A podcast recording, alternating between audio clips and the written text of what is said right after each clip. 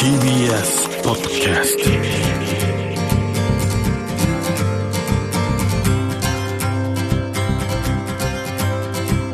おはようございます。石川みです。日曜日のこの時間関東2500個の酪農家の皆さんの協力でお送りするこの番組。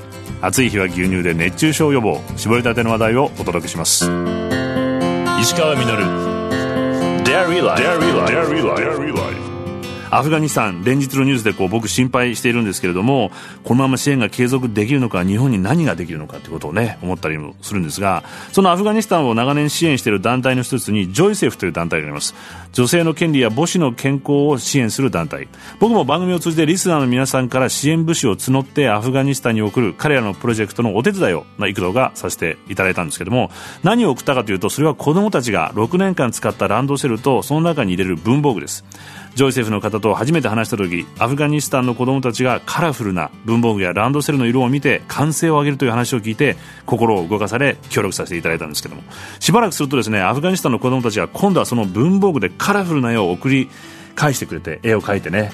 本当に嬉しかったんですけどもそれ以来アフガニスタンは身近な国になってテロや IS が支配したなんていうニュースを聞くたんびにあの子たち大丈夫かなって心配をして今もそうなんですけどもこのジョイセフ女性の子供と命を守る母子健康クリニックというのを治安の悪いナンガハル州ジャララバードで支援をしています。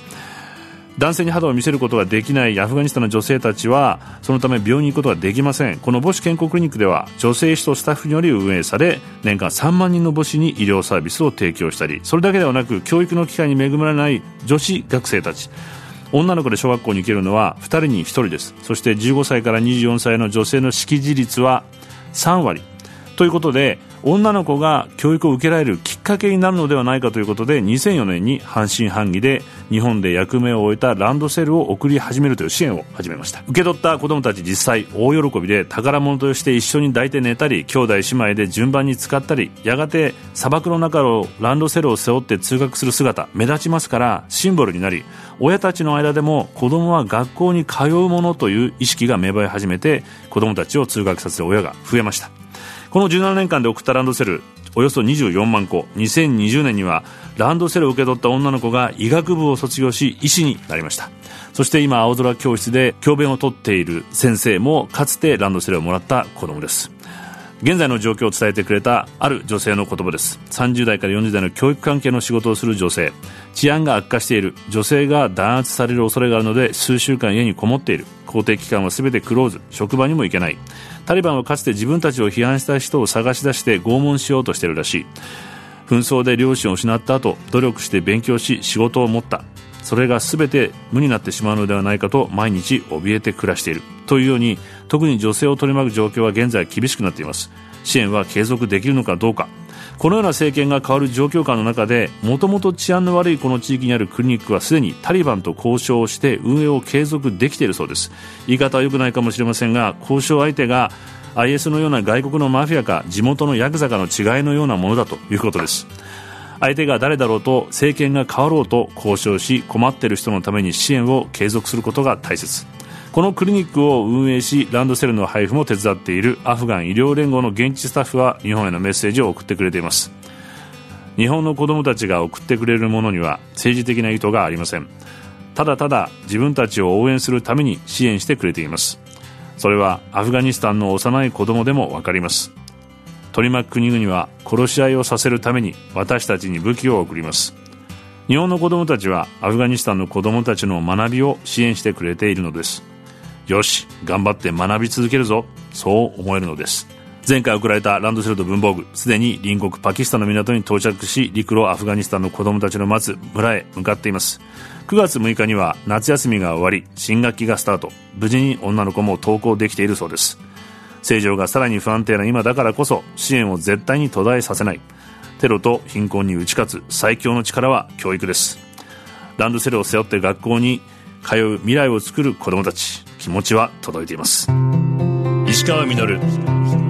Dairy Life 石川稔がやってますデイリーライフ。今朝はこの方をゲストにお迎えしております。写真絵本作家で写真家のキッチンみのるさんです。おはようございます。おはようございます。よろしくお願いします。よろしくお願いします。あの先日こう番組宛てにですねこの大切な牛乳という写真絵本っていうんですか、はい、これを送っていただいてもう、はいこの番組にもう本当に牛乳の話題を扱ってるので,、でしかも同じミノルということで。そうですね。ありがとうございます。よろしくお願いします。よろしくお願いします。あのちなみにキッチンミノルさんという名前ははい。どういう、ミノルは本名です、はい。大学時代のあだ名で、うん。あの大学の近くにあの食堂がいっぱいあってはいはい。でそのうちのキッチン渡るとか、はいはい。キッチン青木とかいろんな食堂にミノルがよくいるからキッチンミノルってあいう。なるほど、はい。で実は生まれはアメリカ？テキサス州。テキサス州。はいフォートワースですフォートワースっていうと僕も行ったことあるんですけども、はい。あの本当にカーボーイの街とあと空軍の基地かなんかもありますよねあります。あと NASA があります。ロケットを打ち上げるヒューストン。でも小さい時までしかいなかったんですよ。もう2歳ぐらいでこっちに帰ってきて、んうん。あとはずっと東京ですね。東京育ちで実は僕の近所だったんですよね、さっき話聞いたら。あそうです。祖師ヶ谷大倉でそのあのキッチンさんなんですけども、はい。絵本作家カメラマン、はい。どっちなんでしょうか？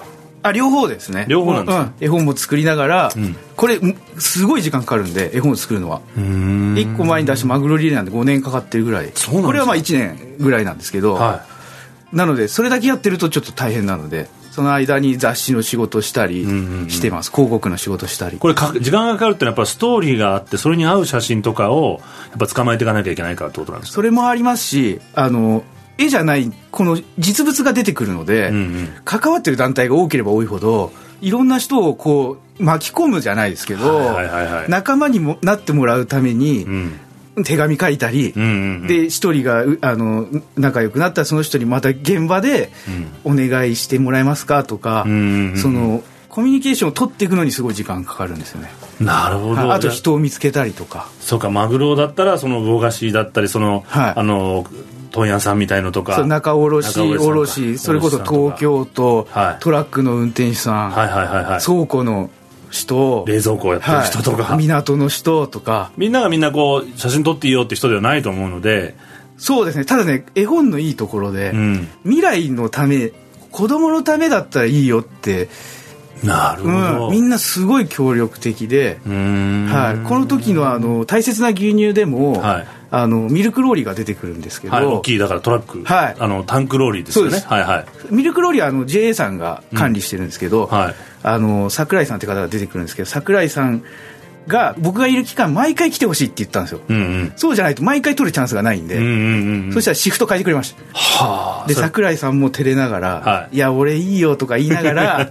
当日見たらひげ剃ってました。ちゃんと。ちゃんと剃ってた。でもそれ聞くとまたこれで見るのも楽しいですね。そうですね。い大人としたらそういう話を聞いてから裏話というかこれですねそうですね。これまたローリーも子供の絵がいっぱい描いてあって楽しいローリーなんですね。そうなんですよ。ミルクローリー。はい、子供がいっぱい飲む飲んでほしいっていう思いが皆さん持ってて。て、て。はい、それをまた子供に伝えるためだったらっていうことでみんそうなですそうです。協力してくれるんですなかなか普通に取材行ってそこまでやってくれないような気がするんですよね、まあ、特に食に関わってる人は普段からそういう思いがあって働かれてるってこととですかね。思います。あのいろいろこれ以外にもお話聞いたんですけど、うん。やっぱ思いが熱くて、うんうんうんうんいやすごいなって思いました。なかなかそういうのはまあ子供たちだけじゃなくて僕たち大人の消費者にもはい。伝わってない部分、そうなんですよ。皆さんの思い、はい。こんな思いで働いてるっていうのはね。やっぱ商品になるとちょっとそこが抜けてしまうところがあって、うん。スーパーで並んでると、ん。工場から来たみたいになってしまうんですけど、うんうんうんそうでもないっていうかその後ろにはちゃんと人が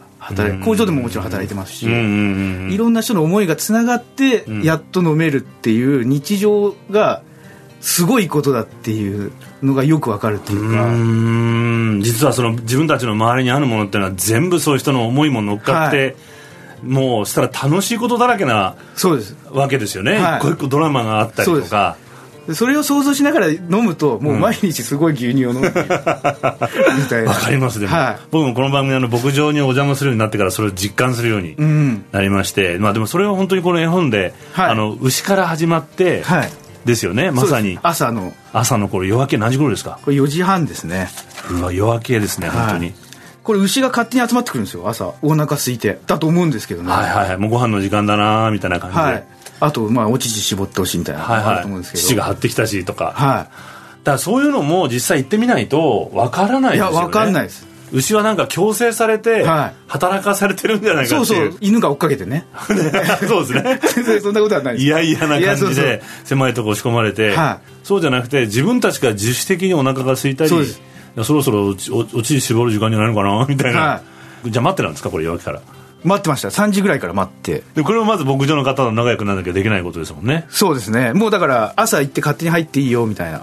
感じやっぱその牧場主さんのやり方があるあると思うんで、どうやって入っていいのかとか、どうやったら安全に入れるかとかっていうのも、うん、やっぱ分かんないとそうですよ、ね、勝手にそうそうなんですよね、うん、だからやっぱこれはもう最後の方に撮影できた感じ。ああ逆に、うん、まずこの牧場北海道の牧場さんの方とはどうやって知り合ったんですか？雑誌のあの、はい、広報誌あの取材させていただいて、うん。この田んぼ牧場の加藤祐介さんっていう方、はい、この方、はい、祐介さん。でこの方があの話してたのは、うん、今あの牛乳とかあの作って酪農家も、少ないっちゃ少ないけど、うん、それよりも酪農家が使うトラクターとか、うん、そういう周りにいる職人さんが減ってきてると、でその人たちがいなくなったらどんなに酪農家が頑張っても、あの僕らは牛乳は送れないっていうかやれないんですよみたいなこと関連産業ですね。そうですそうです、うんうんうん、でどうしてもやっぱ酪農って言ったら牧場で牧場が目立つけど、うん、いろんな人と関わりを持って仕事をしてるんだっていうことを教えてくれたんですよ、まあ、逆に言えば酪農があると他の仕事も生まれる生まれることもできるし、はい、そうです。その地域として活性化もできる、はいそうです。でも逆に言うと酪農だけ頑張っても地域に人がいなくなったら酪農もできなくなる。できないなるほどね。それって知ってるようで、はいはい、言われてみればそうだ。じゃあもうその時点でこのスーパーマーケットで祖師ヶ商店街のスーパーマーケットで売ってる紙パックにはそれだけのこう事情がもう含まれてるわけですもんね、はい、というわけで話はつきませんがキッチンみのるさんには来週もご出演していただきます。石川みのるデイリーライフ。今週のゲストは写真絵本作家で写真家のキッチンみのるさんでした。ありがとうございました。ありがとうございました。石川みのる Dairy Life Dairy Life 石川稔がやってまいりましたデイリーライフこの番組では皆さんからのメッセージをお待ちしております。メールアドレスはミルクアットマーク TBS.CO.JP です。そして今週紹介しましたキッチンみのるさんの写真絵本大切な牛乳を3名の方にプレゼントさせていただきます。受付は10月6日まで。応募方法など詳しくは番組のホームページをご覧ください。皆さんありがとうございます。本当にこういろいろな人の思いがつながって牛乳パックがこうスーパーに並んでねお店に並んでるんだなってことを改めて感じさせてくれるこの絵本なんですけども。先ほどのアフガニスタンの子供たちも日本からの贈り物に込められた思いをちゃんと感じ取ってるというふうに現地スタッフの人が教えてくれてすごく僕は嬉しくなってしまったんですけれども。人間というのはこう外部から得る情報の8割は視覚情報によるものだと。でもともするとそれに頼りすぎて大切なものを見失って表面だけで分かってしまったようなことになってしまうこともあるんじゃないかなと。思いました砂漠が美しいのはどこかに井戸を隠してるからだよとサンテグジュベリが言っていました世界は美しいものがいっぱいです石川稔デイリーライフこの番組は関東2500個の酪農家関東生乳関連の提供でお送りしました石川稔 Dairy Life. Dairy Life. Dairy Life.